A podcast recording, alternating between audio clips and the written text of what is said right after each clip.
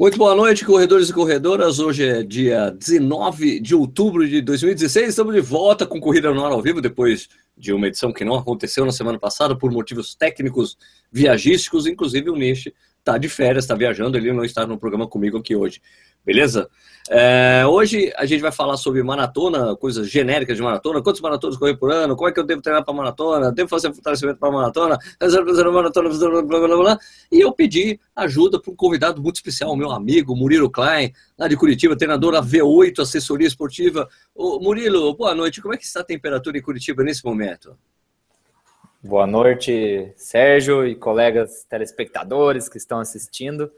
É, a temperatura está muito agradável, algo em torno de 20 graus. É, algo extraordinário aqui para nós, dá para ficar até de shorts no, dentro de casa e por aí vai. Então, nós estamos sendo agraciados com o calor, pelo menos uma época do ano. É, Curitiba, quando pega frio, é frio, né? É frio mesmo, né? E o calor é calor para valer também. Tem que tirar. O pessoal tá tirando ventilador. Daqui a pouco já vai começar a faltar nas lojas por causa do verão já estar chegando já. Beleza. Então, pessoal, é o seguinte, é, só lembrando, né, esse programa aqui, o Correio Ar ao Vivo, ele vai ao ar todas as quartas-feiras, às oito e meia da noite, no horário brasileiro de verão. Agora, você sempre tem que lembrar de falar isso, porque no Nordeste do Brasil não tem horário de verão, então começa às sete e meia. É isso, né? Começa às sete e meia lá. Ah, né? Porque se eles forem às oito e meia, é às nove e meia. Às sete e meia. Não. Exato. É isso. Se eles forem às oito e meia, é nove e meia. Eu sei lá. Algo do... A gente adiantou uma hora para frente. É, na verdade, a gente está às sete e meia da noite para eles. Aqui é oito e meia, sete e meia da noite lá no Nordeste. É isso. Se eu tiver errado, alguém me ajuda aqui estiver assistindo aí. Beleza? Então, esse programa vai ao ar todo às quartas-feiras, oito e meia da noite, no horário brasileiro de verão, sete e meia no, nos, nos, estados onde não adota o horário brasileiro de verão. Esse programa também vira um podcast depois, para você acessar o podcast, você vai lá no nosso site, corridonar.com.br, na aba podcast você acha os links para RSS, iTunes Store, ou você pega qualquer agregador de podcast aí, colocar Corrida no Ar, você acha, você pode ouvir esse programa a hora que você quiser, que você puder, a hora que você achar melhor. Vocês que estão assistindo aí nesse momento, já tem um monte de gente fazendo isso, mas é, a gente se pede para que vocês falem da onde vocês estão assistindo o programa, para a gente saber quem assiste o programa, de que estados, que lugar do mundo. Tem gente de Portugal, tem gente do Japão, na Alemanha que assiste o programa, dos Estados Unidos, é muito legal. Ajude-nos ajude com isso, é sempre legal. Então, o programa hoje a gente vai falar sobre maratona. Vocês podem fazer suas perguntas aqui no, no nosso chat. Tem perguntas que já foram adiantadas pelo, pelo Facebook. E antes da gente começar essas perguntas aí, para vocês ficarem à vontade falando essas coisas, então vamos falar um pouco sobre o que aconteceu esse final de semana aí que passou. Parece que teve um inferno na Terra, inferno de Dante nas competições aqui no Brasil, né? Meia maratona do Rio, com um monte de gente passando mal. Você teve aluno seu lá, Murilo? Tive sim, Sérgio. A expectativa era que ele fechasse algo em torno de duas horas e devido a esse calor ele fechou em 2h28 e relatou que foi a pior prova da vida dele. Cara, é, a meia do Rio, tradicionalmente é quente. Mas esse ano, cara, você tem que colocar a conta, essa, essa, a data desse ano, você pode colocar na conta das Olimpíadas, né? Porque a prova é. Não acontece nesse mês, não acontece agora. Né? É então, agosto, né, geralmente. É, agosto, ou no máximo, início de setembro. É, então, puxa, eu, eu participei já de. Eu, eu participei de uma que eu, foi, muito punk, mas era porque a, na época a Globo exigia que se largasse mais tarde mesmo. Então, nem com horário de verão foi, foi, foi suficiente para não fazer as pessoas sofrerem menos, né? Então foi complicado. Me disseram, me disseram, agora eu não sei, eu não tenho essa informação oficial, né? Mas me disseram que teve dois óbitos na prova. Eu não tenho essa informação, não sei quem, da onde saiu essa informação né? Mas parece que era a ambulância rolando para cá e para cá. Teve relato de menina que eu vi que desmaiou né? durante a prova. Tô, pô, cara. Deve ter, muita gente, deve ter muita gente que deve ter desidratado e com certeza somou, né, para esses casos aí. Então, com, eu imagino que pessoal deve ter falado, nunca mais vou fazer essa prova, né, devido às condições. É, muita gente já tinha falado. É, é, eu sei, o Murilo, você tem essa experiência, você é um cara que está aí no mercado há tempos, né? Você sabe que as pessoas falam isso da boca para fora, né? Porque depois não aguenta e vai correr de novo, né? Abriu a inscrição, vamos lá, vamos fazer de novo, vamos, vamos ver se é outros 500, né? Eu já corri três vezes a meia do Rio. É, a prim... Foi a minha primeira meia maratona, foi a minha segunda meia maratona e depois foi uma das melhores meias maratonas que eu fiz porque eu fiz eu, cara, eu confesso que eu não estava bem preparado para essa para correr essa prova a primeira vez que eu fui. Eu fiz 2 horas e 10, né? Fiz 2 horas e 10 e depois eu fui melhor preparado, mas fiz erro de principiante, de comer um sanduíche na padoca antes de ir para largada. E daí eu devo ter feito 2 horas e 6. E daí nunca mais voltei. E daí eu voltei para lá quando foi? Foi deve ter sido em 2012. Fui em 2012 até fiz uma brincadeira. 2012 já estava correndo super legal já, tal, né? Eu tinha feito a meia do tinha feito a meia de Foz do Iguaçu aí, tinha feito a, o 1,39, né? E daí eu fui para fui para meia do Rio, fui para meia do Rio, daí cheguei lá, fiquei implorando, eu trabalhava na conta relógio, não né? fiquei implorando pro Tadeu, ah, Tadeu, né, o Cacebe, que é o, o dono da ESCOM lá, meu, pelo amor de Deus, vai, me arruma um número para largar na frente, não, deixa eu largar lá atrás, eu queria correr bem essa prova uma vez na vida. Daí eu larguei na frente, cara. Larguei na frente, tava quente pra caramba, mas eu corri no ritmo o tempo todo. Eu fiz 1,37. Olha! Ah, foi legal. Vai jubilar. Sim. Vai jubilar esse tempo. Ano que vem jubila. Eu preciso bater de novo. Você sabe que. Você sabe, aliás, você que está assistindo aí sabe, ó, passou de cinco anos, seu recorde pessoal, ó, zerou, acabou. Acabou. Começa tudo de novo, né? É. Eu lembro que a do Rio eu fiz em 2007. É, a temperatura estava, acho que algo em torno de 21 na largada. Mas eu lembro que, eu não sei como é que a prova está agora, mas eu lembro que para eu conseguir largar mais na frente, a gente teve que entrar pela calçada. Aí virou um, uma história de muita gente querendo entrar pela calçada para entrar no funil lá na frente. E aquilo lá virou um inferno, virou um inferno. Aí você tinha que colocar a mão na frente das costas do corredor para conseguir desenvolver a corrida sem tropeçar na pessoa da frente, né? E nós tínhamos ido, é, feito passeio, a gente foi de excursão daqui de Curitiba. E aí tínhamos feito passeio no jogo do Flamengo, o Flamengo tinha perdido pro esporte, dentro do Maracanã, sabe? aí eu, eu tinha, tinha desenvolvido canelite na preparação para a prova, fui, fiz ela, tal, não sei o que, depois tive que parar completamente e, e tratar. Mas lembro que foi uma prova legal, é, mas já era já estava calor e acho que largava 9,5, igual você comentou, por causa da Globo. E não sei como é que está agora, nesse, se o pessoal tem evoluído no sentido da, da organização da prova, mas se não tiver condições climáticas favoráveis, pode estar a melhor organização do mundo que não vai ajudar o corredor. É, cara. Também. A prova, assim, cara, eu, eu, sempre falo a mesma coisa. Eu já falei isso outras vezes aqui no Corrida no Ar. Cara, a ESCOM é um excelente organizador de eventos. Ele só tem um, ele tem um problema muito grande, que é essa que é de não quererem de jeito nenhum organizar a largada das provas, né? deixar uhum. bem organizadinha. Eles não fazem isso, isso, isso é ruim para a experiência do corredor, né? Você não consegue largar do jeito Correto. que você quer desde o início, né? É, mas tecnicamente a prova é sempre muito boa, né? Tinha isotônico, tinha água de coco, tinha, sabe? Eles têm evoluído, têm, eles, têm, eles tiveram que melhorar porque tem outras organizadoras fazendo um serviço melhor que deles, né? Correto. Então eles têm que necessariamente melhorar, né? Então, mas, é, mas é, tipo, em relação ao que eu corria antigamente, poxa, melhorou bastante mesmo. Legal. Isso é bom. Bom, deixa eu, falar, deixa eu só falar com as pessoas. Aí de novo.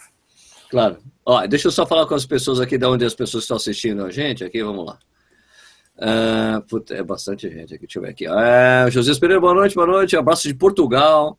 Uh, aqui, só boa noite, boa noite, galera. Boa noite. Curitiba, tá muito quente. É, República Moca. São Caetano do Sul, eu não vou poder falar o nome de todo mundo, senão eu vou ficar horas aqui, entendeu? Ah, pessoal de Jundiaí aqui, meus vizinhos. É.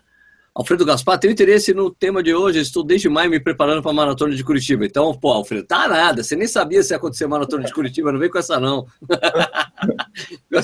Ele só soube no, no segundo tempo, do, no, na, na, prorrogação, se ia rolar ou não. Verdade. Não, ia rolar, né, mas é, fechar com o organizador, teve, foi uma novela isso aí, né?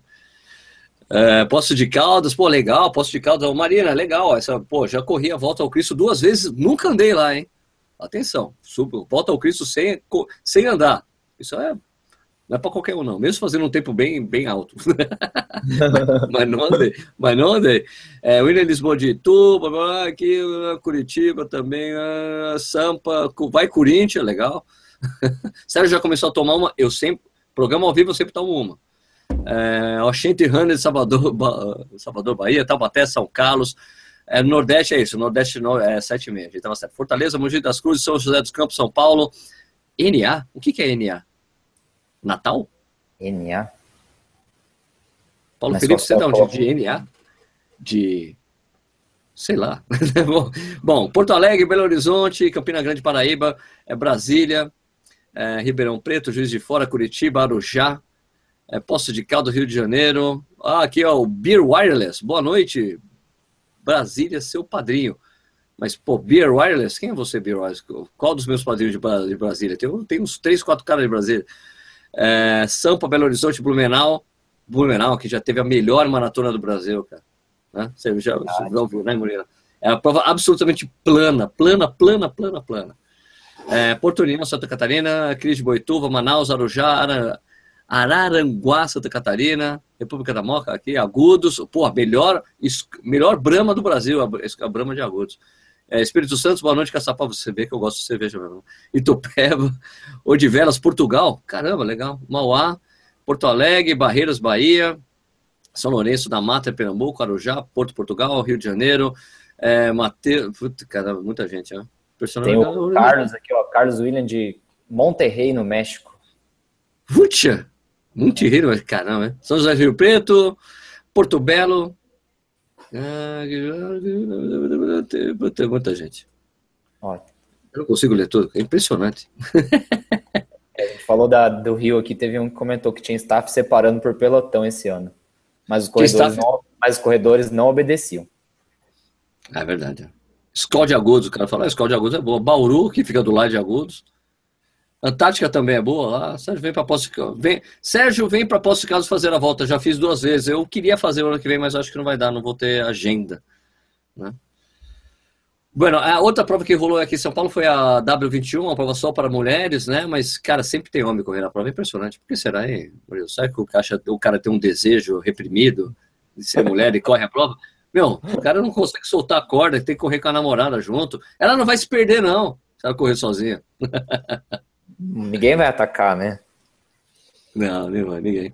Escuta, cara, e daí é, também agora nesse final de semana, agora, né, vai ter a, a, a, subida, a Corrida da Graciosa, a famosa Corrida da Graciosa. Já falamos de maratona daqui a pouco. Tem a Corrida Graciosa, eu vou correr a Corrida Graciosa, tem a subida maravilhosa lá. O Murilo, o que, que você pode falar para mim dessa, dessa prova? Qual que é a dica? Fala aí. Bom, é, o que, que eu posso dizer para você, Sérgio, para quem vai fazer?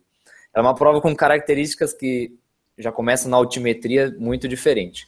Mas vamos falar de antes, Sérgio.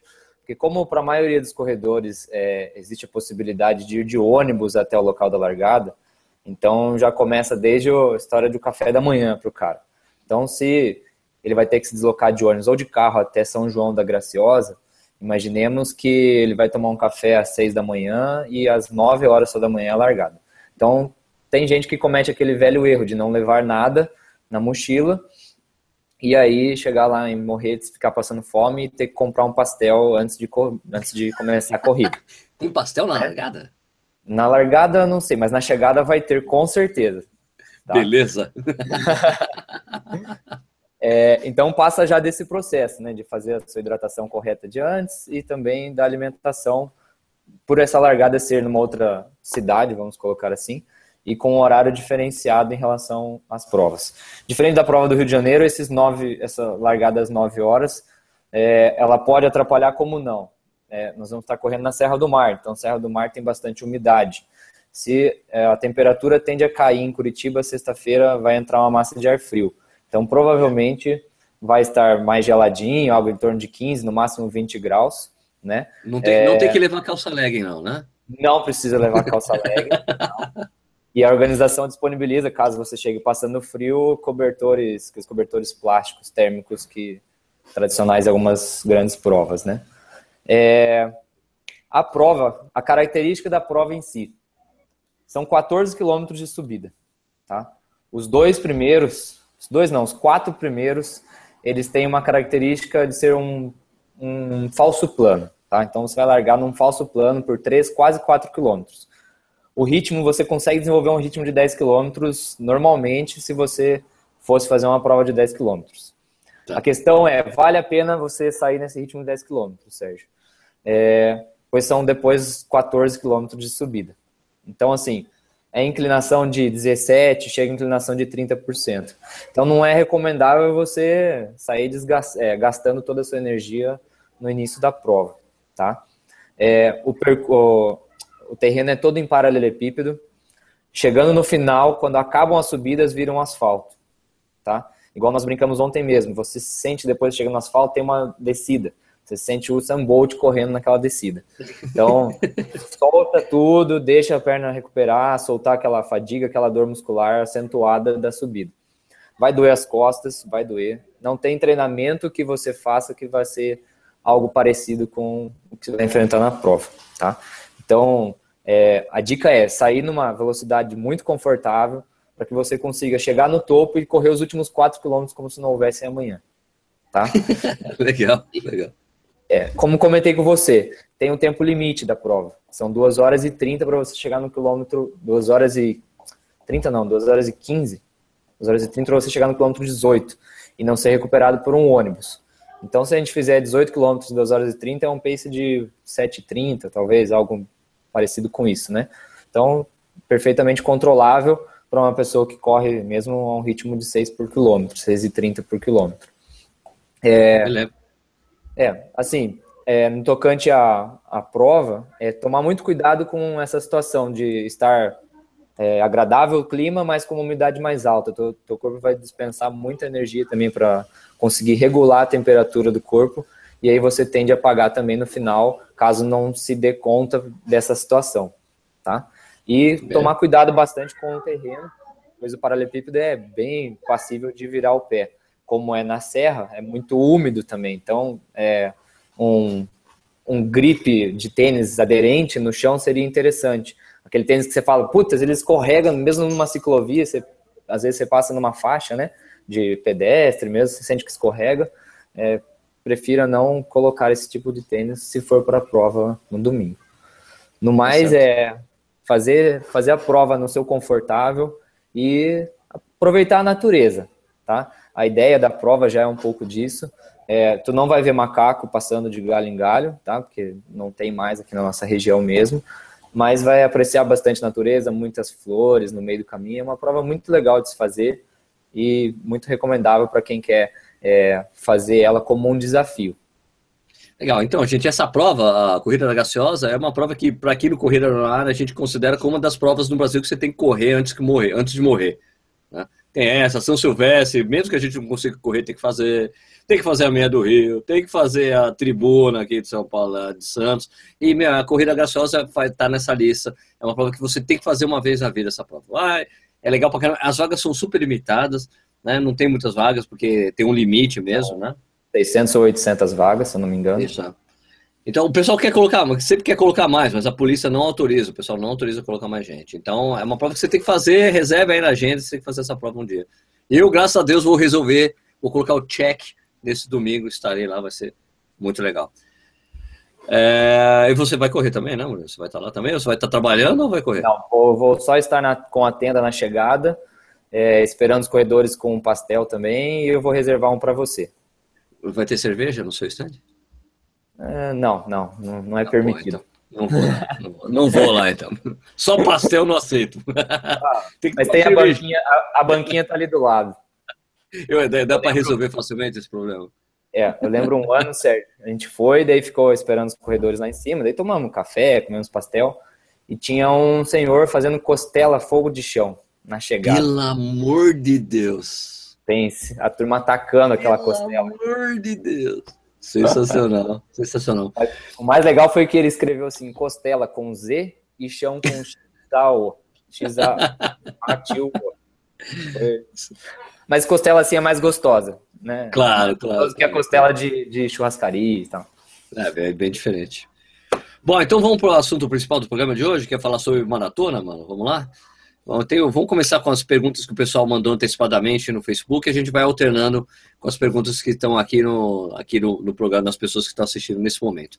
Então, vamos lá. O Ismael Lucas falou: Estou mesmo precisando me organizar para conseguir chegar aos 42. Já corri 21, porém o resultado não foi nada bom. Gostaria de saber quantos dias da semana posso fortalecer as pernas? Quantos dias treinar os longões? E quais exercícios específicos, já que se trata de uma atividade de alto rendimento? O cara fez várias perguntas em uma pergunta só, né? resumiu, um resumiu, resumiu, o nosso programa de hoje. É, vai, vai falar tudo, acabou, a gente termina o programa. Tchau, até amanhã. Daria, daria também, não, mas vamos, vamos por partes. É...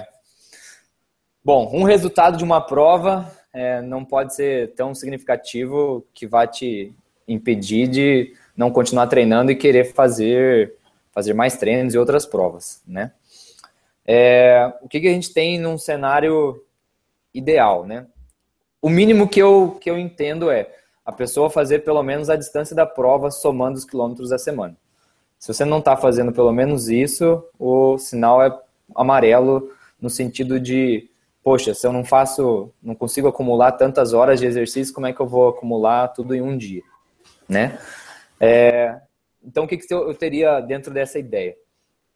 Que eu conseguisse ir aumentando é, a minha, minha frequência semanal de treinos, junto com o meu volume semanal e o meu fortalecimento associado a tudo isso, é, de modo que não entrasse, não fizesse com que o corpo entrasse num sistema de fadiga, onde eu não vou mais conseguir render dentro de um treino ou ainda é, dentro de uma prova que eu vá participar, tá?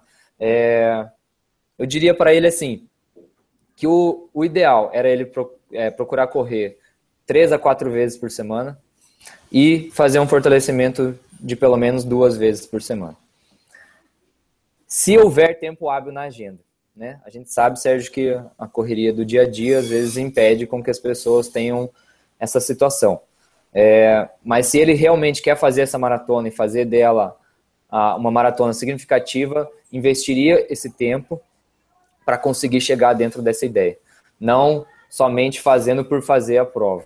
Porque fazer por fazer é, não é uma conquista é, verdadeiramente pessoal para cada uma das pessoas. Alguém perguntou aqui se a Graciosa serve como longo para a maratona de Curitiba. Eu tenho uma opinião formada que não. Tá? É um exercício muito diferente. É, igual comentamos, são 14 km em subidas e não e não desenvolve-se o mesmo ritmo que você vai correr na maratona e nem a mesma ação muscular. É, você vai ficar mais forte? Vai ficar mais forte, vai ficar mais cansado também durante alguns dias.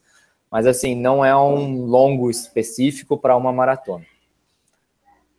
Tá. O Cincinnati Luiz falou, é igual a Uphill? Não, a Uphill é uma maratona, mas de qualquer forma a Graciosa foi a primeira corrida de subida no Brasil, a primeira, a primeira.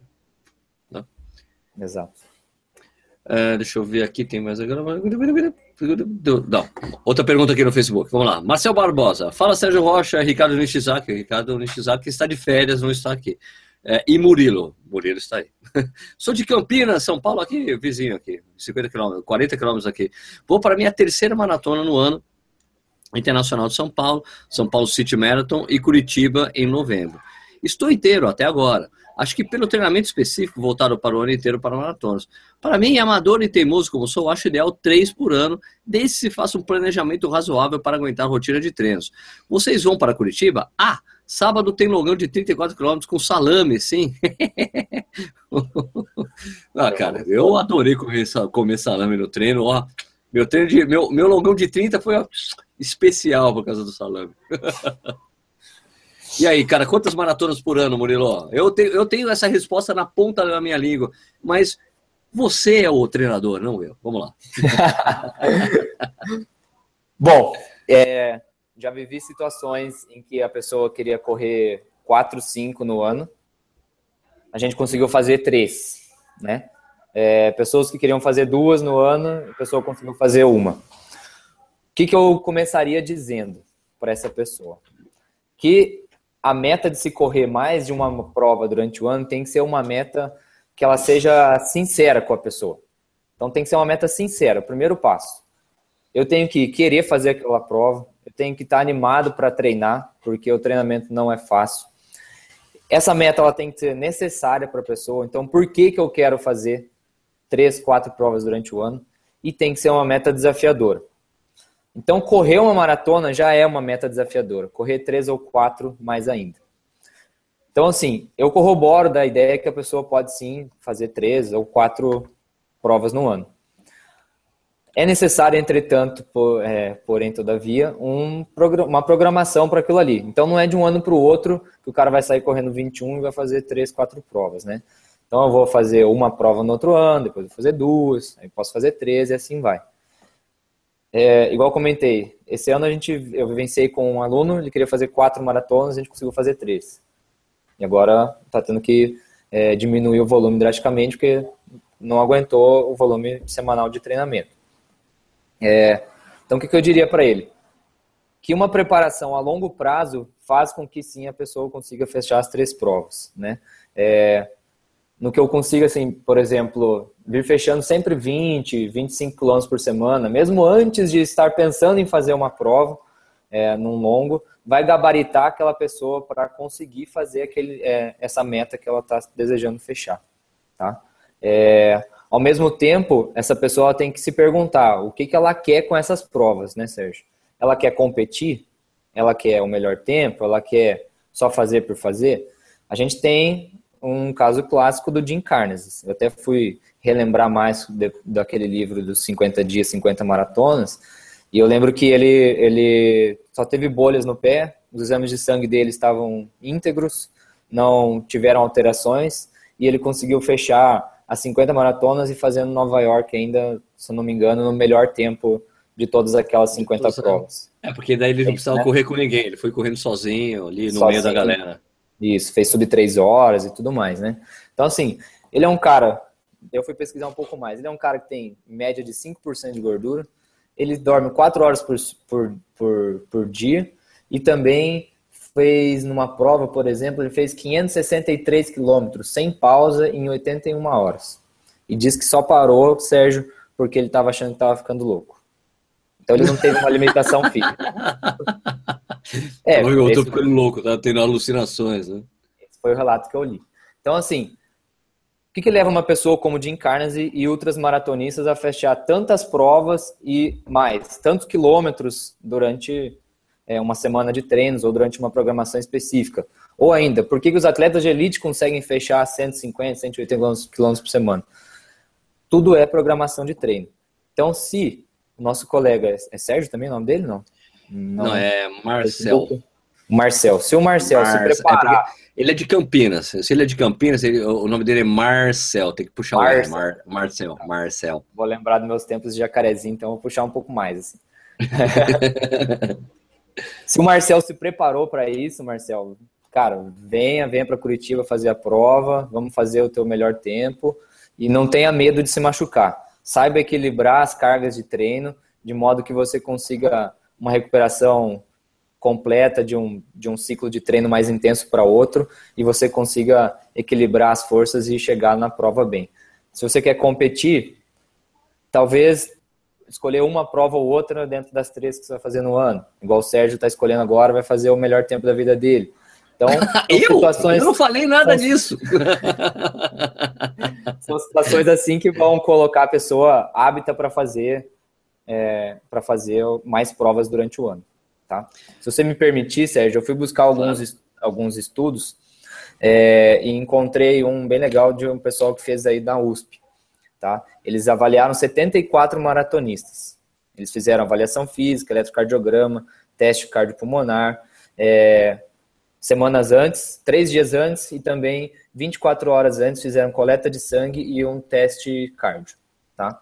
Após os 42 quilômetros, eles mediram o peso da pessoa, fizeram bioimpedância e coleta de sangue. Fizeram um ecocardio também logo depois da prova, tá? 24 horas e 72 horas depois, fizeram outra coleta de sangue nos caras. E 3 e 15 dias depois, outro teste cardiopulmonar. Olha só o que, que os caras acharam, tá? É, e conseguiram fazer isso, aparentemente, pelo, pelas estatísticas, bem legal. É, Eles acharam... Isso, isso foi feito na Maratona de São Paulo, né? 2013. Tá. Em 2013. Olha o que eles acharam. Acharam uma alteração, é, uma alteração no miocárdio pelo, por não ter havido um retorno aos níveis basais 72 horas depois. Então, teve uma injúria do miocárdio.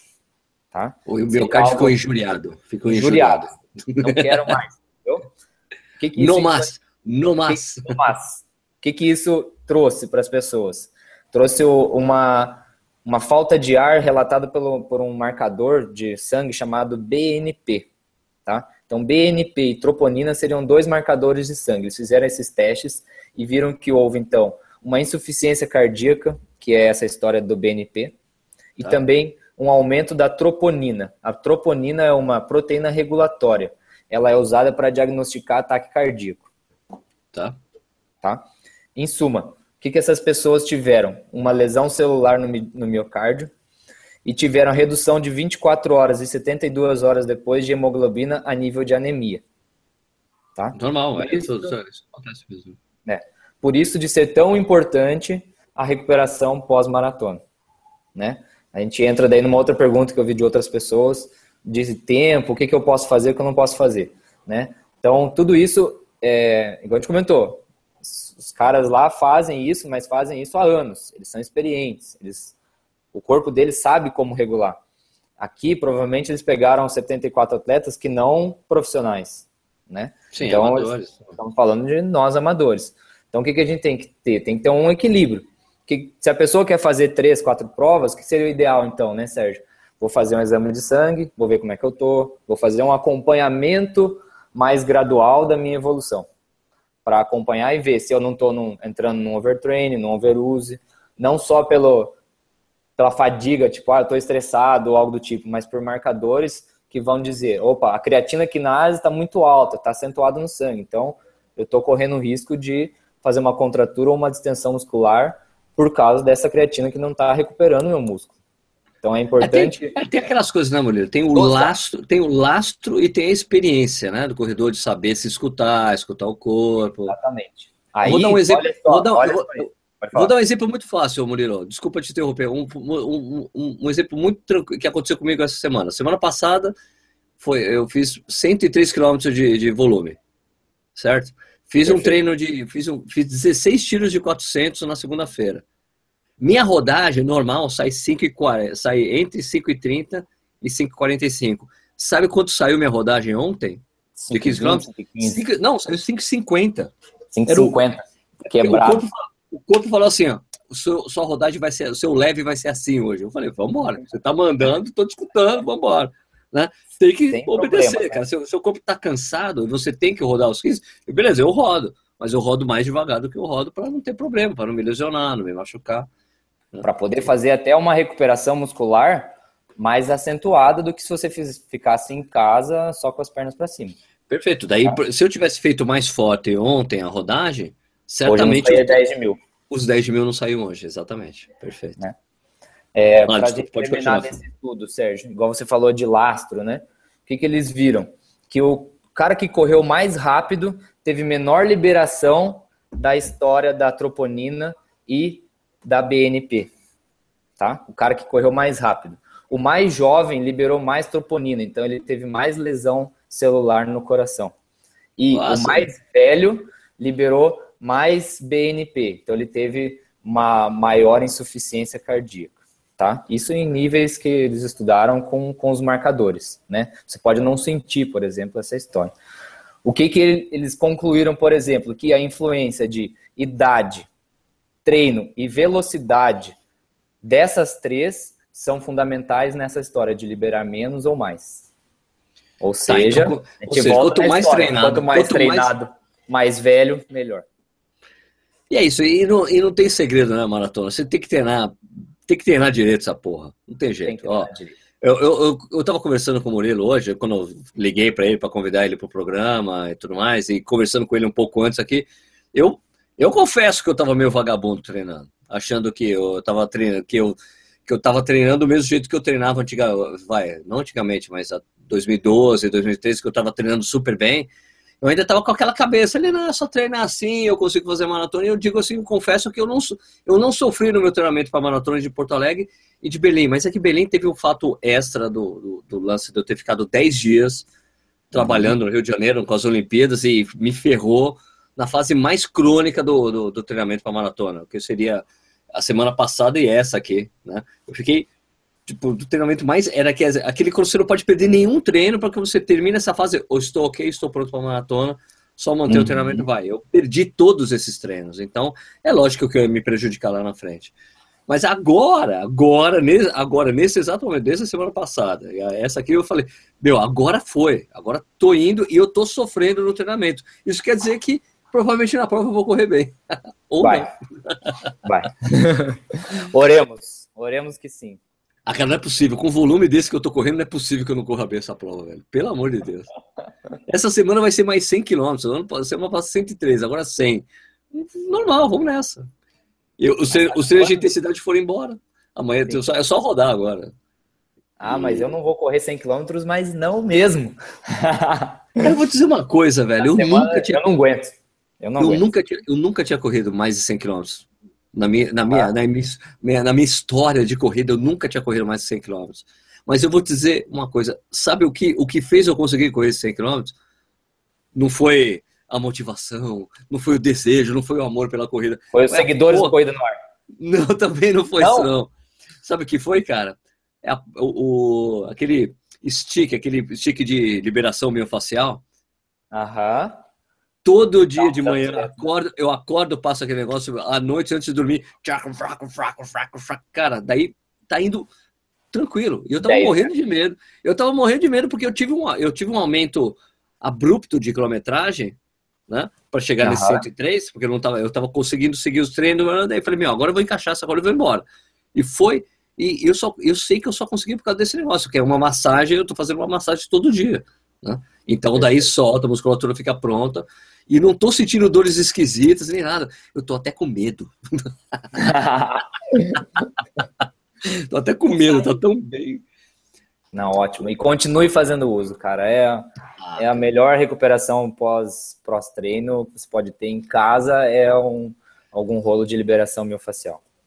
Ah, cara, esse daí tá me salvando a vida. Indiscriminado, uso indiscriminado e tenham em casa que vai ser um ótimo investimento. Se você vai ter seu aniversário agora perto, peça para um amigo comprar, indica site, sei lá. Mas... Presente de final de ano. Isso. Presente de né? É, é, melhor. Já é passou, melhor. já passou o dia das crianças, não dá mais para pedir, né? Mas... Mas é melhor coisa de. Oh Deus, como é que fala quando no final do ano tem festa de empresa que você vai fazer o. Festa da firma, amigo secreto. Amigo secreto. Amigo secreto, amigo secreto. É, pede de amigo secreto. É, é.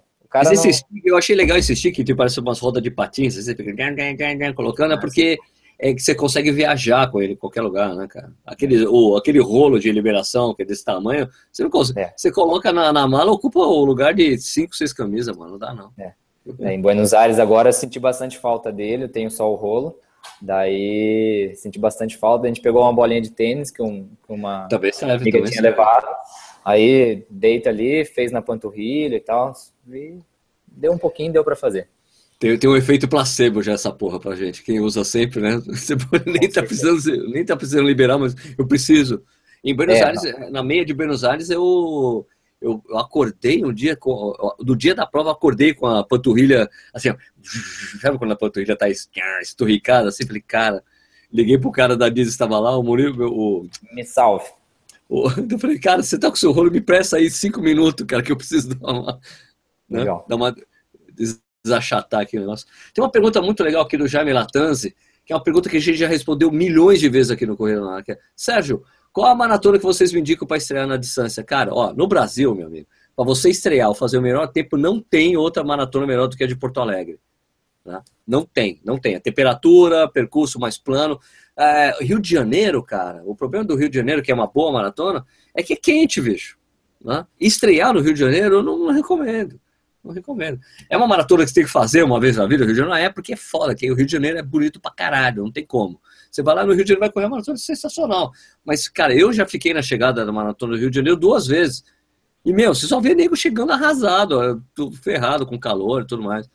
Aliás, tem uma história muito boa, oh, Bruno, na época, isso na época eu tava correndo bem. Eu tinha um cara que corria, ele, a gente corria no mesmo nível, a gente tinha os mesmos tempos em meia maratona, os dois tinham 1,42, um, desculpa, 1,32, os dois tinham feito 41 nos 10, e ele foi para a maratona do Rio. Daí eu falei, cara, sua primeira maratona, assim, faz 5 para 1.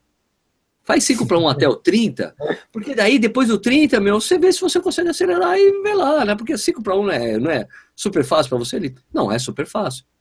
Daí, tá bom. Daí eu tô lá na chegada da maratona, chega o cara arrasado, assim, fez 3 horas e 40. Deu. O que, que aconteceu ali? 5 e 20.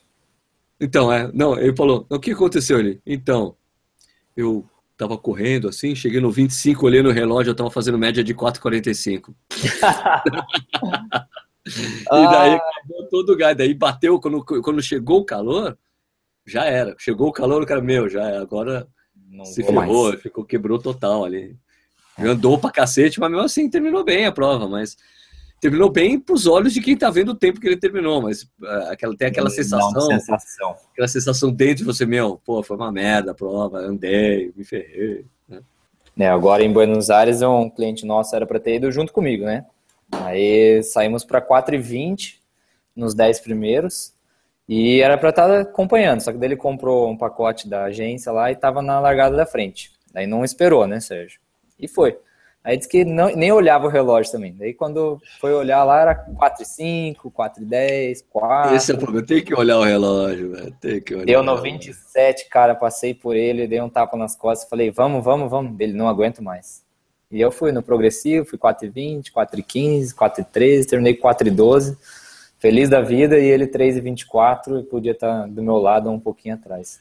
Então, pois é, você ser segurado. Na maratona você paga, né, meu? Você paga na maratona, né? Você tem que treinar e ter essa noção, né? É, é muito auto, autoconsciência, né? Por isso que o corredor mais experiente, ele tem isso, né, Sérgio? De saber o que, que ele pode fazer e o que não pode fazer. Eu te digo que eu fiz sub 3 nessa prova na carcaça, no que eu tenho de, de experiência, sabe? Foi experiência e treino de força. Porque correr, eu corri, a minha, meu máximo de quilometragem foi 60 km na semana. Então você tá. imagine, consegui fazer 2,58 e, cara, super bem, não deu câmera, não deu nada, cara. Mas então, vocês estão assim, vendo, o cara correu 60 km por semana, só tem de força fez abaixo falando, de 3 horas cara. a maratona. Pelo amor de Deus, não vai se ferrar, cara. Verdade, vai olhar o meu perfil lá no site, lá, tá lá, cara. Eu vou falar, eu vou falar para você o que o pessoal fala quando você tá arbitrando o jogo, não é possível. A torcida fica chegando quando você abre. Aliás, ô Muniz, você, é, você é árbitro ainda, né? Você não é? Ainda sou, ainda sou árbitro ainda da federação. O pessoal adora sua mãe ainda, então, né? Como ainda, é? ainda gosta, ainda gosta. Agora estão respeitando um pouco mais. Mudou, mudou, mudou um pouco? Mudou? mudou, mudou, mudou. O que aconteceu? Mudou, mudou, mudou para positivo, mudou para positivo. Acho que um estado de consciência geral está é, tá tomando um pouco é, conta, mesmo em níveis mais inferiores. Mas uma história de uma cruzada pelo respeito que a CBF fez há dois anos atrás, então é, na história de, pô, tu vem reclamar, é cartão, e por aí vai. Reclamou cartão, é, tchau. Reclamou, vai pro chuveiro. Reclamou cartão. Básico, básico, assim, básico. Então o pessoal começou a tomar um pouco mais de consciência e hoje está mais agradável de, de, de, arbitrar. Você ainda é dono do melhor tempo de, do teste de Cooper, do, dos árbitros aí do Paraná? Não, não, já tem gente mais rápida que eu. Agora eu tô velho, né, certo? Com 29 anos, quase 30, então... Ah, 29 é velho, né? Tem uma molecada chegando... tem uma molecada chegando aí tá bem molecada chegando tá bem. Então, Mas você tá, você tá fazendo para quanto?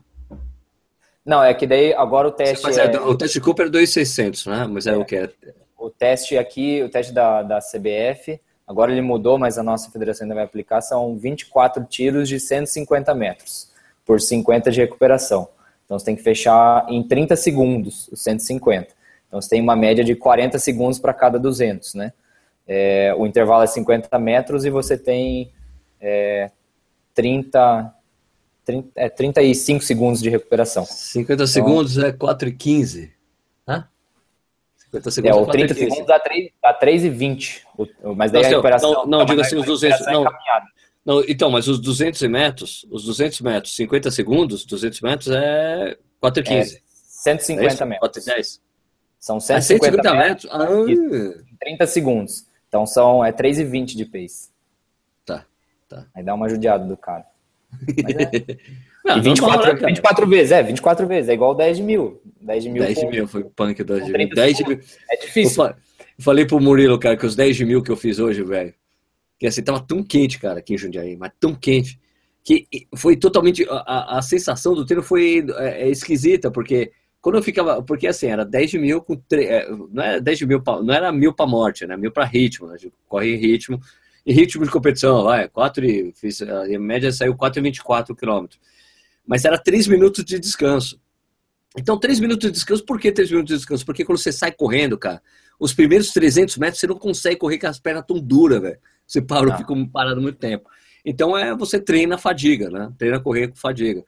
Mas, é, em geral, nesses três minutos você descansa, fica bem, mas tava um sol, cara. Então, quando eu descansava, era horrível descansar.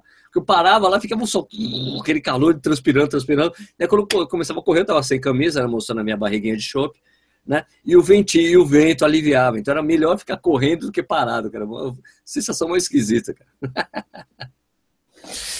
Só cerveja para salvar. Só cerveja que está sendo bebida agora aqui. É, aqui vamos para outra pergunta. Ah, não, tem uma coisa aqui legal. Oswaldo Neto. É, ele perguntou aqui, Murilo, no caso de atletas mais jovens, essa é uma pergunta sempre legal, faixa de 18 a 20 anos, que ainda estão em fase de crescimento, isso pode ser um fator complicante para uma maratona? Como lidar com isso? Bom, a primeira, a primeira, a primeira situação seria: essa pessoa não tem experiência ainda no mundo de corrida para fazer tanta quilometragem assim. Então, eu diria que essa pessoa tende a sofrer muito mais das consequências de um treinamento, como, por exemplo, passando por hipertrofia cardíaca é, e outras situações como acúmulo de, de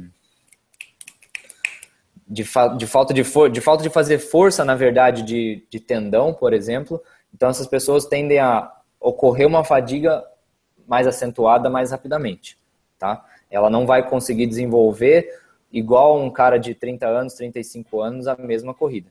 Então, ela tende a, a fazer uma experiência ruim, vamos colocar assim. Eu não recomendo, apesar de eu ter feito com 18 anos uma prova, com 19 outras duas, mas eu não recomendo.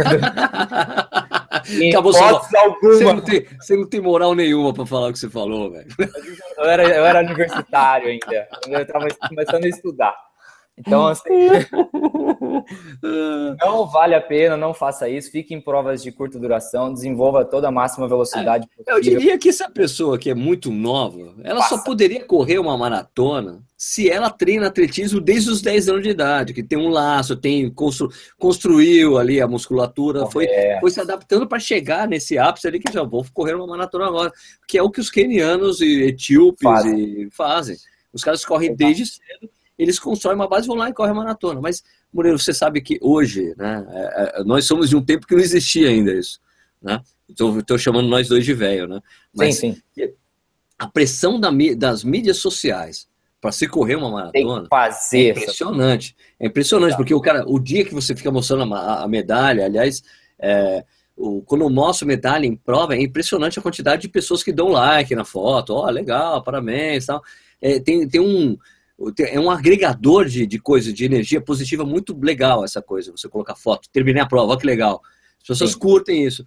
E daí, automaticamente, outras pessoas se sentem que assim, eu obrigação. preciso, é, eu quero correr a maratona, eu quero ter isso também, quero passar por esse isso que essa pessoa passou e eu quero ter esse, esse, essa retribuição na mídia social, né? E algumas pessoas acabam precipitando esse, é, essa entrada no mundo da maratona. Eu, eu fiz um vídeo no Corrida no Ar, Murilo, eu não sei se você concorda com as pessoas que eu conversei. Eu conversei com o Marcelo, com o Marcelo Camargo e com uhum. o Vanderlei de Oliveira. O Vanderlei ele tem uma fórmula que é muito legal. Ele fala assim, que a pessoa só está pronta para passar pelo treinamento para fazer uma maratona se ela correu 10 provas de 10 quilômetros, quatro meias maratonas e tem dois anos de treinamento. Ele falou, oh, agora essa pessoa está apta a treinar para treinar uma maratona. Para 42. Não é interessante? É uma fórmula legal. Você fala, pô, legal. Sim. Você vai pegando o quanto essa pessoa não treinou para tudo isso, né? O que, que ela não fez, o que ela deixou de fazer. É, é, o, é o processo, né? O processo de, de adaptação do corpo e de mente também, que vai entrar numa história dessa, para o cara conseguir fechar uma, uma maratona. Mesmo com meus 18 anos, 19 anos. Então, assim, Só não queira, igual você comentou, essa situação do imediatismo de hoje, querer sair fazendo Sim. de um dia para o outro, né? Então... É, 10 quilômetros ou meia maratona e maratona, né? Para satisfazer, um, às vezes, uma coisa, um desejo pessoal, né? Que precisa, passar, precisa, lá... precisa amadurecer ainda, né? Exato. Eu, se fosse lá atrás, e eu, com o entendimento que eu tenho hoje, eu não teria passado nos dois primeiros anos de uma prova de 10 quilômetros. Teria desenvolvido a minha máxima capacidade que eu tenho para até 22, 23 anos, teria desenvolvido a minha velocidade, teria tempos talvez até mais rápidos, não na época, mas agora de 10 km. e não teria, não teria é, feito a, os 42 quilômetros. Por isso que hoje em dia eu não recomendo. Ó, o Giovanni Lopes perguntou aqui, boa noite, Sérgio. Uma cervejinha após o longão é pecado? Mas claro que não. Claro que não. Claro que não. Claro que não. É, não é pecado, é obrigação, amigo. É obrigação. Uma cervejinha, não é para. Aliás, é, sempre esse papo sempre acaba gerando alguma polêmica. Mas, cara, quando a gente fala para você tomar uma cervejinha, é o, é o, que o cara falou, é tomar uma cervejinha, não é para você ficar embriagado. Depois, você tu fez um longão, você diz, ah, vou ter uma cerveja, tomar umas 20 cervejas. Não é isso. É uma cerveja, é muito legal, ajuda a relaxar a musculatura, é muito bom, cara. Né? Hum. Eu sempre recomendo que a pessoa, antes da maratona, no, no sábado, tome ou uma taça de vinho ou tome uma cerveja para você relaxar e conseguir dormir, cara. Porque tem ansiedade da porra da prova. Você, às vezes você não consegue. Se você toma uma cerveja ou uma taça de vinho, você relaxa e dorme, velho. Né? Mas não é encher a cara, não é beber um monte e tal, né? É, aqui o Wagner Azevedo, essa é uma pergunta boa para você, você responder, cara. Aqui, ó, Wagner Azevedo, tomar dois comprimidos de BCAA depois do treino é bom? É o que eu faço. Um amigo corredor é, me indicou para não perder massa muscular. Eu Bom. espero que a gente compartilhe a mesma opinião de BCA, viu, Murilo? É, primeiro, primeiro, eu não sou nutricionista, não posso responder a pergunta. Segundo, eu sou contra, não tomo e tá fazendo xixi mais caro, na minha opinião. Ah, ah e, tem o, o terceiro é não existe nem jamais nenhum estudo sério com revisão sistemática, aquelas coisas bem legais, nível ouro, Sim. tal, falando que BCA melhora o rendimento, ajuda exatamente a recuperação muscular. Isso não existe, é, Wagner. É, você gastar grana. Cara, aliás, por falar em gastar grana com suplemento, eu tomei um susto outro dia, eu passei na frente de uma loja assim, de suplemento, era um pote assim de BCA, promoção, pote, não sei o que era premium, não sei o que era 350 reais. Cara, eu nunca pagaria 350 Nossa. reais num negócio desse. Cara, é a minha, é a minha compra de carne no, no açougue, mensal essa porra. Eu nunca faria um negócio desse. Ah, deixa a vida, cara. É, a minha, a minha suplementação, por exemplo, é glutamina, por causa da imunidade, e, e um, um negocinho com carboidrato e proteína. Pronto, acabou, o resto é na comida. E não, não, não gosto de ficar tomando whey protein ou qualquer outra coisa, sabe? Então, por isso, assim, procure uma nutricionista. Se ela gostar de te enfiar suplemento e quer que, queira que você gaste dinheiro na loja que ela tem parceria, você vai lá e compra. Senão, siga a nossa ideia e fique no, na tua alimentação do dia a dia. Murilo, agora aproveitando essa coisa que você tinha falado do estudo lá da USP, qual é a melhor maneira de você voltar a correr depois de uma maratona, né? Porque às vezes quando a gente acompanha, você vê às vezes treinamento que tem em revistas, livros de treinamento, que eu já li vários, eu acompanhei vários. É, é muito comum você ver a planilha inteira para o treino da maratona e depois não tem nada para depois da maratona. E depois da maratona, o que eu faço? Eu devo trotar 5 minutos, 10 minutos? O que eu faço depois da porra da prova? Não tem uma fórmula. O que você recomenda para os seus alunos, cara? Bom, o que eu recomendo e gosto de fazer, estou começando a fazer agora que passou passou 10 dias da minha prova. Tá? Eu gosto de fazer é, por duas ou três, quatro semanas uma história de uma rodagem menor do que aquela história de acumular o total da prova. Então, por exemplo, se eu treinei em média 50, 60 quilômetros, eu vou treinar 30 quilômetros é, dentro dessas três semanas, por exemplo. É, não gosto de perder a intensidade, tá? Claro que é caso a caso, né, Sérgio? Ah, pô, o Sérgio foi lá, fez uma prova muito legal e cinco dias depois já estava fazendo 10, 12 quilômetros tranquilamente, tá sem dor nem nada. Beleza. Ó, deixa eu falar, Murilo. Faz três semanas que eu terminei a maratona de Belém, eu fiz o longo de 30 esse final de semana super bem. Então, perfeito. Por quê? Porque você já vem treinado para essa situação. Então, assim, não perfeito. tá errado. Não tá errado. Então, por exemplo, a, que, que a gente está é, fazendo agora com essas pessoas? Estou fazendo uma rodagem semanal e alguma espécie de fortleck, tá? É basicamente isso. Vou manter essas duas, três semanas com, essa intensidade, com esse volume de treino menor e depois vou voltar já a aumentar o volume de treino e também a intensidade do exercício, tá?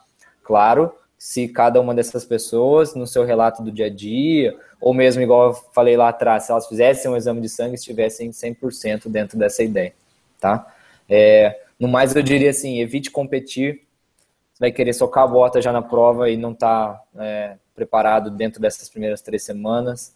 É, procure fazer assim alguma coisa que você não faça geralmente no dia a dia. Treine em um local que você não te, que você treina geralmente para fazer a maratona, igual você está treinando na pista.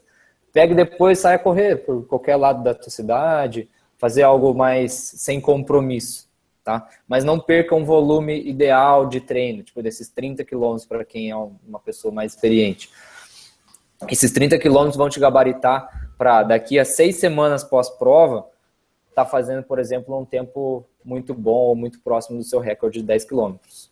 Eu tenho reparado, Sérgio, que esse, bem dentro daquela ideia mais antiga, mas, por exemplo, quanto maior o volume, mesmo a gente sabendo que hoje a intensidade manda, mas quanto maior o volume de uma preparação para maratona, quando eu especifico uma velocidade, a pessoa faz um tempo muito próximo do recorde dela nos 10 quilômetros. É volume foda, cara. Por causa do volume.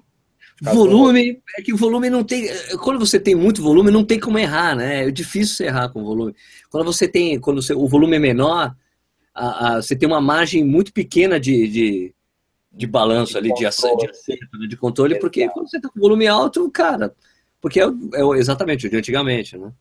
Exato. Mas se bem que você vê o treinamento do, dos kenianos lá, dos etíopicos que já, os caras fizeram ali, é que tipo, 80% do treino dos caras é leve. Só que os caras, meu, correm 160, 200 km por semana. Então, vão ser 100, vão ser 100 em ritmo leve e os outros 60 em ritmo forte, né? Pois é, pois é. totalmente é. intervalado. Então, assim, procurem, procurem, terminei a prova e tal, desencana um pouquinho, corre sem relógio, põe uma musiquinha, vai ouvir, corra no outro lugar, mas procure desenvolver sim a corrida, mas não como o foco principal, para que você não perca também a sua condição. Igual o Sérgio comentou, esses caras eles treinam muito volume e antigamente eles ficavam depois 30 dias, 40 dias sem fazer nada. Hoje em dia eles não têm essa possibilidade, porque eles são profissionais disso, então eles têm que ganhar dinheiro com isso. E eles não perdem o volume semanal muito acima do que eles do que eles estão é, muito abaixo do que eles estão acostumados. Eles continuam fazendo aquilo ali para que não percam a forma física. Então, se você não quer perder sua forma, corra. Não com intensidade, mas corra pelo menos para que você Exato. consiga deixar o seu corpo ativo e aí sim, depois passei, pô, três semanas, estou me sentindo muito bem, duas semanas, estou me sentindo bem, vou fazer um primeiro treino intervalado, fazer um teste. Ah, legal, rendi bem igual anteriormente estava rendendo depois da prova. Putz, ainda me senti muito cansado, não estou desenvolvendo, meu, meu ritmo de passado está muito diferente, minha frequência cardíaca em repouso está muito alta, já aí já não é interessante tu estar tá correndo naquela velocidade. Mas se não, Passou um período de duas, três semanas, comece a treinar novamente e procure desencanar um pouquinho.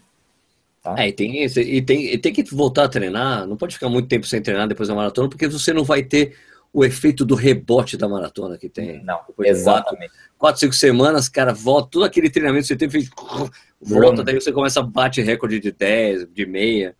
É muito bom, mas tô... você tem que estar tá treinando, né? Exatamente. Por isso que eu afirmei que você em Porto vai fazer o seu melhor tempo de 42 agora.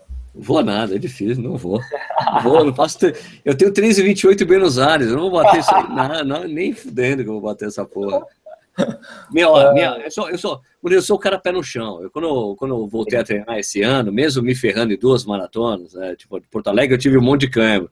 Aí em Belém eu quebrei. Espero que no Porto corra bem. Mas no início do ano eu já falei pro Vanderlei de Oliveira, que é meu técnico, eu falei, cara, eu vou voltar, eu vou voltar a correr esse ano, sei que só vou conseguir correr de verdade lá pro final do ano. E, pro e eu só penso em tempo mesmo só em 2017. Porque assim, eu sei Exato. que no ano que vem eu posso buscar tempo na meia de 10, Exato. mas é que eu tenho que construir toda a base que eu pedi. Eu fiquei, cara, o canal, Corrida no Ar, tô, tá com esse tamanho, cresceu bastante mas me tomou um tempo que eu não conseguia me organizar direito para treinar e pedir muito treino. E, e, cara, eu corro desde 98. Eu passei, eu fiquei quase, eu fiquei um, acho que uns sete meses sem correr, cara. Um dia sequer. Porque eu tava, eu tava muito focado em produzir Olá. conteúdo, não sei o que lá. E daí quando eu fui ver, cara, cara, eu nunca tinha ficado, eu acho que eu nunca tinha ficado um mês sem correr. Então eu falei, cara, era bom, foi bom passar por esse período, mas eu tô pagando agora por isso. Aham, claro, claro, claro, com certeza. Ô Sérgio, eu estava olhando aqui as perguntas, eu vi, uma, vi uma pergunta da Lady L. Ela... Só, só, só, um instantinho antes aqui, só para falar que o, um cara está pedindo desesperadamente para mandar um abraço para o Gustavo Sanches de Umuarama, Paraná, por favor, vai. Um abraço para você, para todos da família Sanches. beleza? Fala aí. É, a Lady ela está perguntando que é, ela fala assim: sei que a liberação miofascial manual deve ser feita de 15 em 15 dias em pessoas que não treinam com frequência. Com esse rolo, tem alguma indicação que dá para fazer todos os dias ou não? Tal? É, Lady L, igual a gente comentou ali, o uso é indiscriminado. É, você pode fazer antes e depois. Então rola uma história de ativação miofascial ou de liberação miofascial. Faça prioritariamente depois para você usar como recuperação e antes como preparação do teu corpo. Então você pode fazer um aquecimento usando do rolo fazendo, uma, fazendo essa ativação, tá? É, e prefiro assim não fazer essa liberação nunca antes do teu treino. Essa liberação daí vai na mesma história ser da, da flexibilidade. Ah, vou treinar flexibilidade antes. Aí você vai perder força muscular. Mas feito depois, use de modo indiscriminado que você vai colher todos os benefícios de uma recuperação muscular mais acentuada, mais rápida, possibilitando você treinar no outro dia sem tantas dores. Ah, pois é, não, é, a liberação biofacial eu já ouvi gente falar, não, não precisa fazer todo dia, já vi caras que trabalham muito com isso, falam, não, tem que fazer todo dia. Todo, todo dia. dia. É uma massa... Cara, é uma massagem, te faz bem essa coisa, é legal. Né? Isso. É, é, é, é, na verdade, o, o, o Nishi falou que, pô, liberação ah, pô, isso aí é o que eu faço uma vez por mês quando eu vou lá no shiatsu. Que a mulher fica apertando os negócios. Só que tem um nome diferente, que é para você tirar os nós para liberar energia, né? Que no shiatsu, tem, na, na, filosofia oriental, tem outro sentido, mas é, é basicamente a mesma coisa, né? Porque a face, ela cobre o corpo todo, né? Ela tá no corpo todo, a face, né? Então... Exatamente. É, agora, aproveitando aqui, o Michel Cristófoli falou: a preparação de uma meia maratona de estrada para uma meia maratona de, trail muda muito? Pô, claro que muda. Você nunca correu em trilha na estrada? Muda total, né? Pô. Vá não, treinar o específico. É igual a gente está falando: treinar para uma maratona é treinar o específico. É, treinei. É um dos, igual, igual é um dos Graciosa, Graciosa é um treino? Não é um treino específico. Então, quer fazer trilha? Faça trilha. Vai final de semana, vai desenvolver alguma coisa nesse sentido. Estrada de chão é uma coisa, trilha é outra. Pode associar os dois. Atenção, pessoal que não, não faz parte do sul de São Paulo. Quando as pessoas do sul, do sul, não, do sul de São Paulo, do sul do país falam estrada de chão, eles estão falando de estrada de terra, tá bom? Isso. Estrada de terra. De terra batida. De terra chão batida. de terra, chão de terra batida. Então, quando eu falo estrada de chão, eles estão falando de terra batida. Exatamente. Então, uma coisa diferente da outra e, nenhum, e nenhuma nem a outra vai levar você a, a alcançar os seus objetivos dentro da corrida se não treinar no específico daquilo ali. Isso é, o que o Murilo está falando é um dos princípios do treinamento esportivo, né? O princípio da especificidade, não é isso? Especificidade, falou bonito. Olá, moleque! ah, moleque! Cara, tem um amigo, tem um amigo aqui que daqui de Jundiaí que corre muito bem, que ele fala: "Pô, Sérgio, eu tô fui sorteado para o Up Hill, o que que eu faço?" Eu falei: "Cara, você vai almoçar, é, você vai tomar café da manhã, almoçar e jantar subidas. Você vem, faz aqui. Eu falei, ó, você vem na pista de atletismo, você faz na pista, você faz o seu treino normal. Como se você estivesse fazendo treino para maratona, você faz na pista. Mas suas rodagens, todas, sem exceção, com subida para caralho, para você poder andar, chegar na prova e, e, jantar a galera, porque senão você vai se ferrar. É o princípio da especificidade. Né? Exato. É, ó, nós estamos com bastante pessoas que vão fazer uma, uma prova em Porto Belo, Bombinhas, e lá tem de 12 até 100 quilômetros. Então, durante a semana, elas estão fazendo nossos treinos funcionais, estão fazendo treino de kettlebell, elas correm no parque, fazem tiros na subida, fazem tiros na, no plano, mas final de semana elas estão indo sempre para fazer tipo 3, 4, 5 horas no meio do mato. Então vai lá e sai correr para lá, para cá.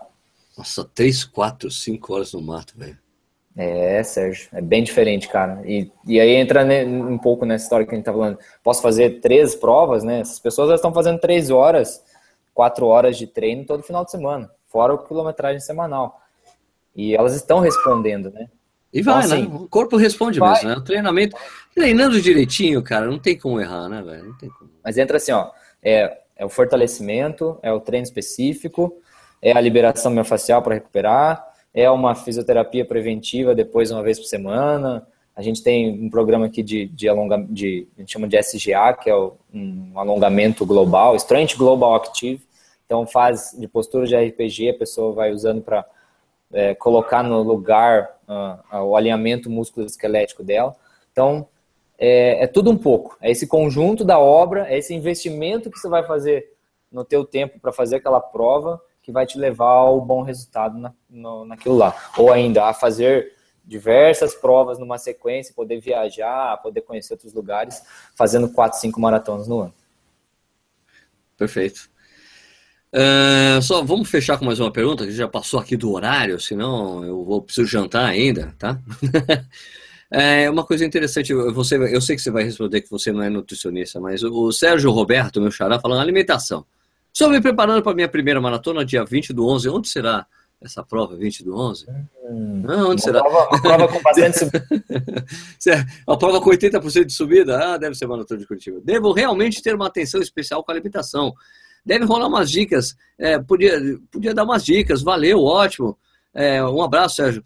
Antes que o, que o nosso amigo Murilo é, responda, ô, ô Xará, a prova é daqui um mês. Se você não está treinando o que você vai usar na prova, já era, brother. O treinamento existe para você exatamente experimentar o que você vai comer, é, o que você vai suplementar durante a prova. Eu, como eu vou levar salame.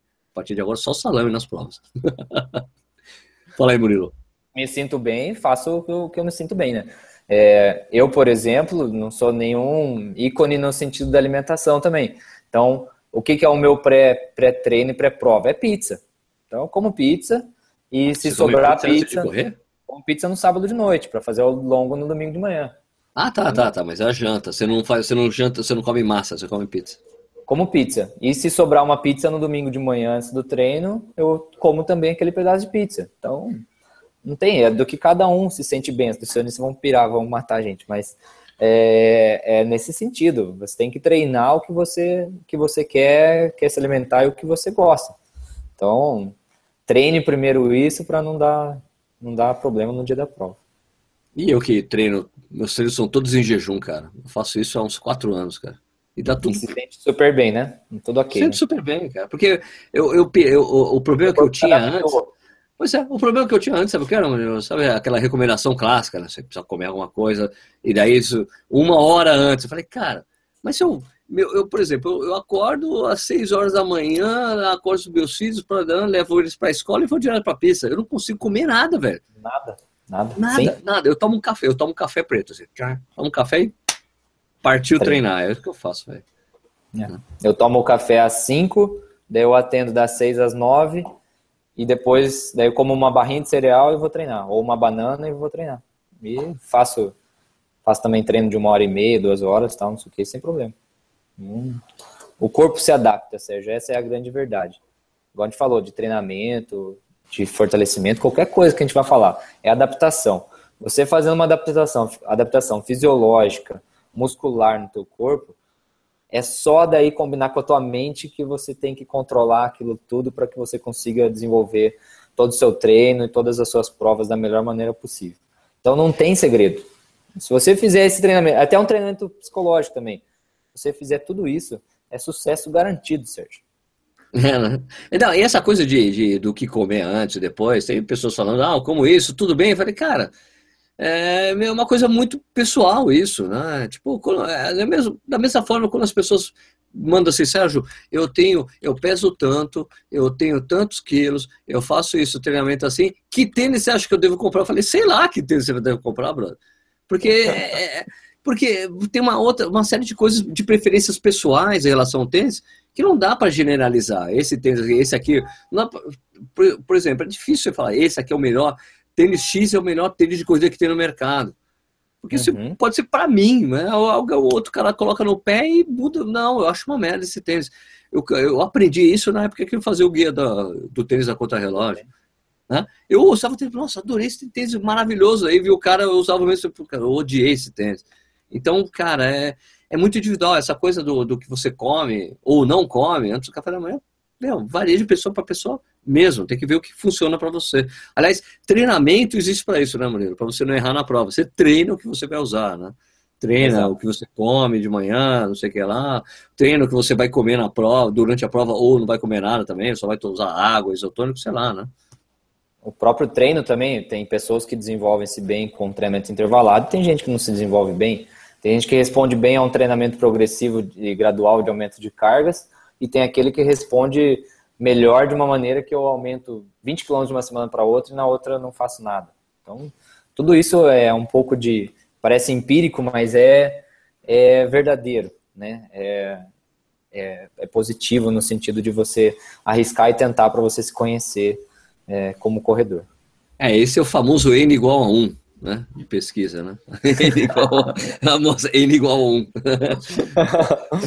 o Zé Ricardo, é, Lagardia Sordio, é, o Zé Ricardo falou, Zé Ricardo de Pernambuco, Sérgio, cadê o Nishi?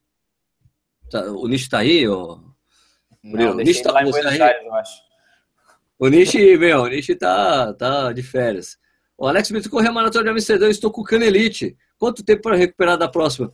Primeiro, amigo, ó, é, Alex, é, desculpa, mulher, já vou responder essa. Primeiro, você tem que ir no, no ortopedista, no fisioterapeuta, para saber se realmente você tem a canelite. É, o diagnóstico de canelite é mais complexo do que, do que você acha. Agora, se você tiver canelite mesmo, é complicado, que é quase dois meses para recuperar, se for canelite de verdade, diagnosticado. Né? Porque às vezes dor na canela pode não ser canelite, né? Tem outros músculos aí, né, Murilo? É sólio, que é mais profundo e mais difícil ainda de, de, de tratar também. É, faça fisioterapia, investigue, faça fisioterapia e depois siga as dicas de mudar seu jeito de correr, de fortalecer, melhorar a flexibilidade, para que você consiga é, nunca mais desenvolver essa canelite. O Sérgio Roberto achou que a gente conseguiu adivinhar que a maratona que tem no Brasil no dia 20 de novembro é de Curitiba. venha, Aqui. venha, que o pessoal está preparando uma boa prova. É, conheço os organizadores, está todo mundo numa, história de uma vibe positiva em relação a isso, sabe, Sérgio? Então, está todo mundo, todas as assessorias, o pessoal, os corredores de Curitiba estão é, juntando a prova de novo, sabe? Então não está mais aquela bom, coisa cara. de alguém que, que vem de fora, é, tá, é, é coisa de, de Curitiba mesmo, é, é coisa de Curitiba. De Paulo, com a cara de Curitiba e se Deus quiser vai dar tudo certo e o pessoal vai, vai continuar por muitos anos aí na organização. O Fernando Santos está pedindo, pelo amor de Deus, para dar os parabéns para a amiga Andréia, que saiu para correr 6 km e fez 12. parabéns! Parabéns, Andréia! ah, então, aqui o Emanuel Lucena, inclusive, é, não, desculpa, Lucas Nic Colas falou: o que vocês acham do suco de beterraba? Cara, tem coisas é, bem legais, é, pesquisas muito boas falando que suco de, de beterraba ajuda na performance. Cara, mas olha, juro que eu não fico procurando alimentos que ajudam na performance, cara. Eu não, não sou. Ah, não. Só quero continuar correndo, cara. O negócio é correr e se alimentar. Mas tem, tem sim uma associação com óxido nítrico na beterraba. Se você comer, tomar um suco de beterraba na noite anterior de uma prova, você pode correr muito bem, mas se você for correr no exterior, como é que você vai pedir um suco de beterraba lá fora? Hein? Como é que você vai fazer? Você vai lá correr a maratona de Praga. Como é que você vai pedir um suco de beterraba lá? Eu quero suco de beterraba, porra! Não vai. Sei lá, né? Não vai. Bueno, Carlos, a gente precisa fechar o programa. Murilo, queria agradecer muito, muito, muito, muito a sua presença, cara. Eu preciso chamar você mais vezes. É um cara. Apesar de eu não gostar muito de você, é legal você estar por aqui, viu? A recíproca é verdadeira. Bom, pessoal, antes de fechar o programa, é só lembrar que esse programa é um, é, vira um podcast, depois você pode baixar usando lá, procura em agregador de podcast, coloca Corrida Nossa, você pode ir lá no, no site corridanossa.com.br, vai lá na aba podcast, você encontra os links lá para RSS, iTunes Story, essas coisas tudo mais. Beleza? É, lembrando que vocês podem seguir o Corrida Nossa nas mídias sociais, né? Facebook, Instagram, né? essas coisas todas aí. Acho que é isso, né? Ô Murilo, muito obrigado aí pela sua presença. Valeu mesmo, cara. Obrigado, Sérgio. Foi um prazer inenarrável estar contigo essa noite. É, e estamos à disposição. Espero que você faça uma boa prova no domingo e a gente se encontra na linha de chegada porque eu não vou subir correndo. Murilo, por favor, deixa uma cerveja naquele isoporzinho que você tem lá, tá? Vou esconder então no cantinho. Beleza. Pessoal, muito obrigado pela audiência de vocês. Olha, como eu sempre repito isso aqui depois dos programas, olha, o Corrida no Ar começou com isso aqui, com bate-papo sobre corrida, essas coisas que a gente gosta, esse papo de boteco. Então, por isso que tem a cerveja. Aliás, cadê a cerveja? Por isso que tem a cerveja aqui, ó. A cerveja que eu tomei inteirinha até o final do programa. Então, nossa, derrubei tudo aqui. Caiu tudo, quebrou, quebrou tudo, quebra, quebra tudo. De antes. Beleza, então, pessoal, então Corrida no Ar ao vivo volta na próxima quarta-feira, às 8h30 da noite, horário de Brasília, 7h30 nos estados onde não, que não adotam o horário de verão, beleza? Obrigado pela audiência de todos. A gente volta na semana que vem. Muito obrigado. Até a semana que vem. Quarta-feira que vem